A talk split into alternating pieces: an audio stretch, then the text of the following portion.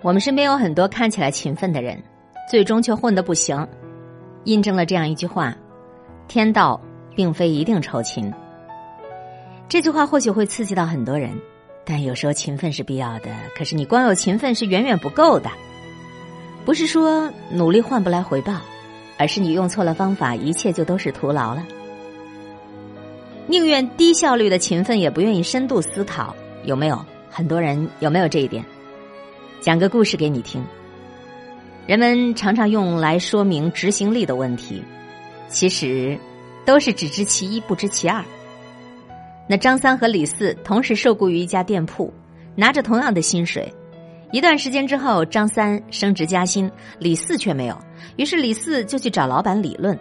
老板对他说：“李四，你现在帮我到集市上去看一下，看看今天早上有卖什么的。”不一会儿，李四就从集市回来向老板汇报，只有一个农民拉了一车土豆在卖。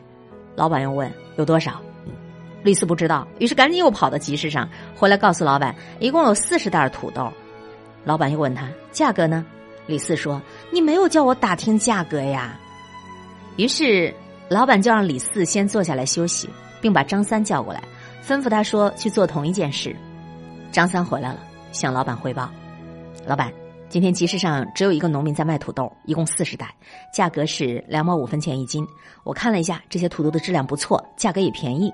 根据我们以往的销量，四十袋土豆在一个星期左右就可以全部卖掉，一定能赚钱的。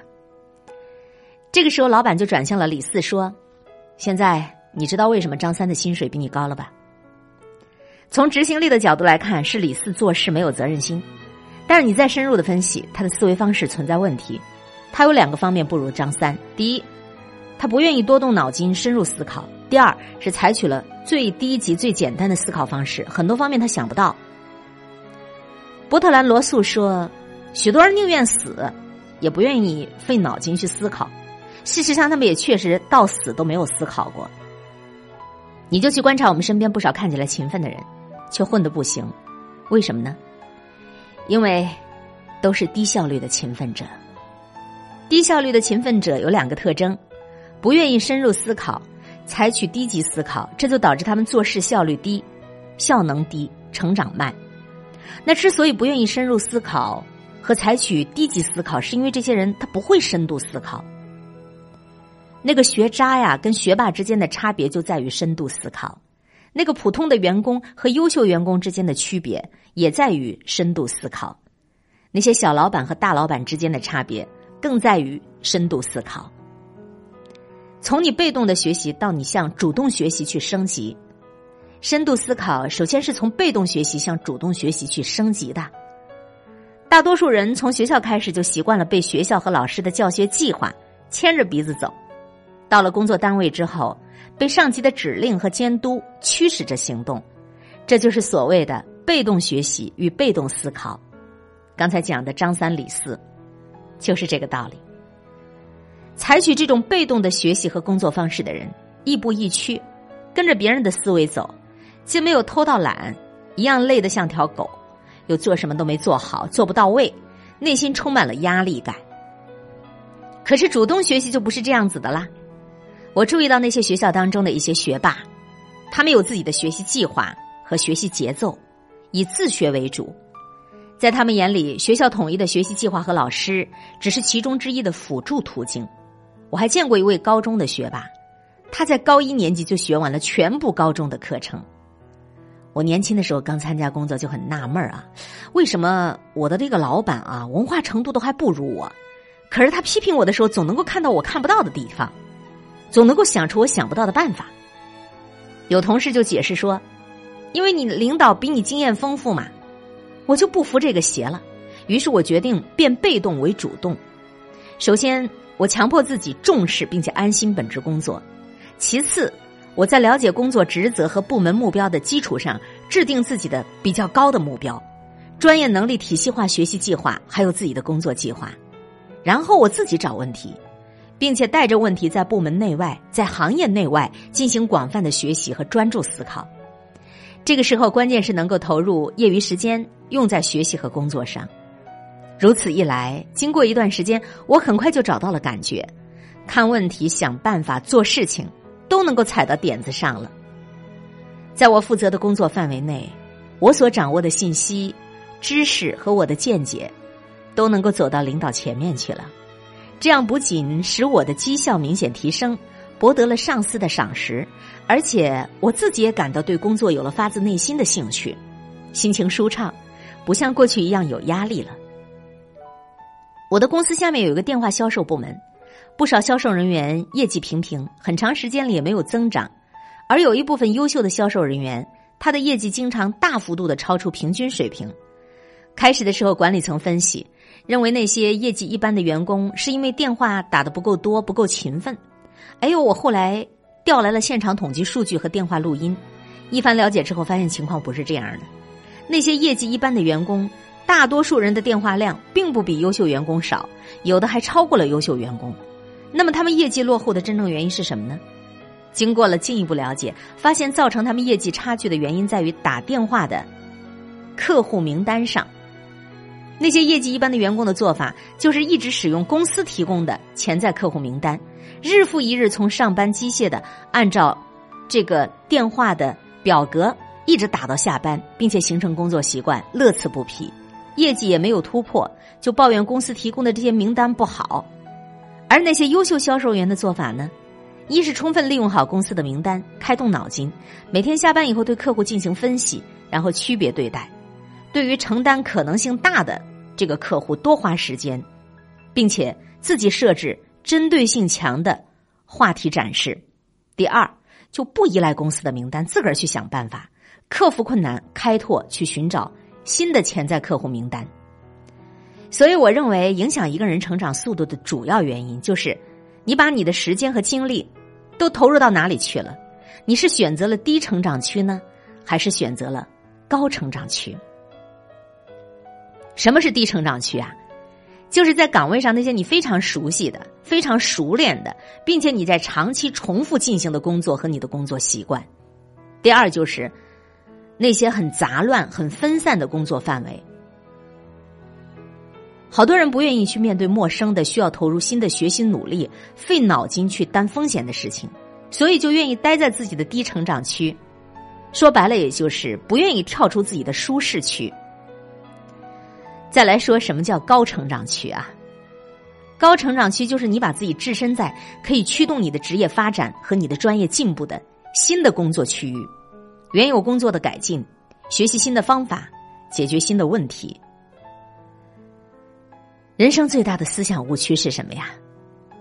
人生最大的思想误区，就是你不愿意去尝试新鲜的，你愿意一直保持着旧有的模式。许多的员工之所以勤奋吃苦，还没有什么收效，就是因为舍不得自己的舒适区，愿意滞留在低成长区。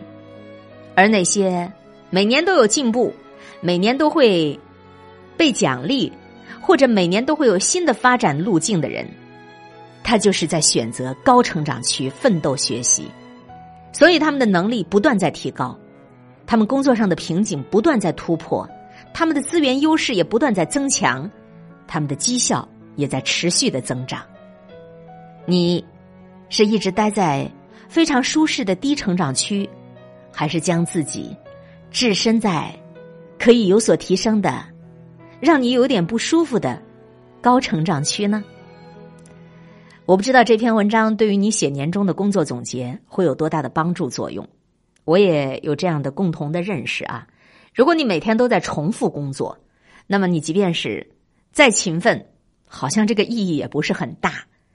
可是，如果你每天的工作当中都有一些新的发现，那你不进步，你不成长，都是不可能的啦。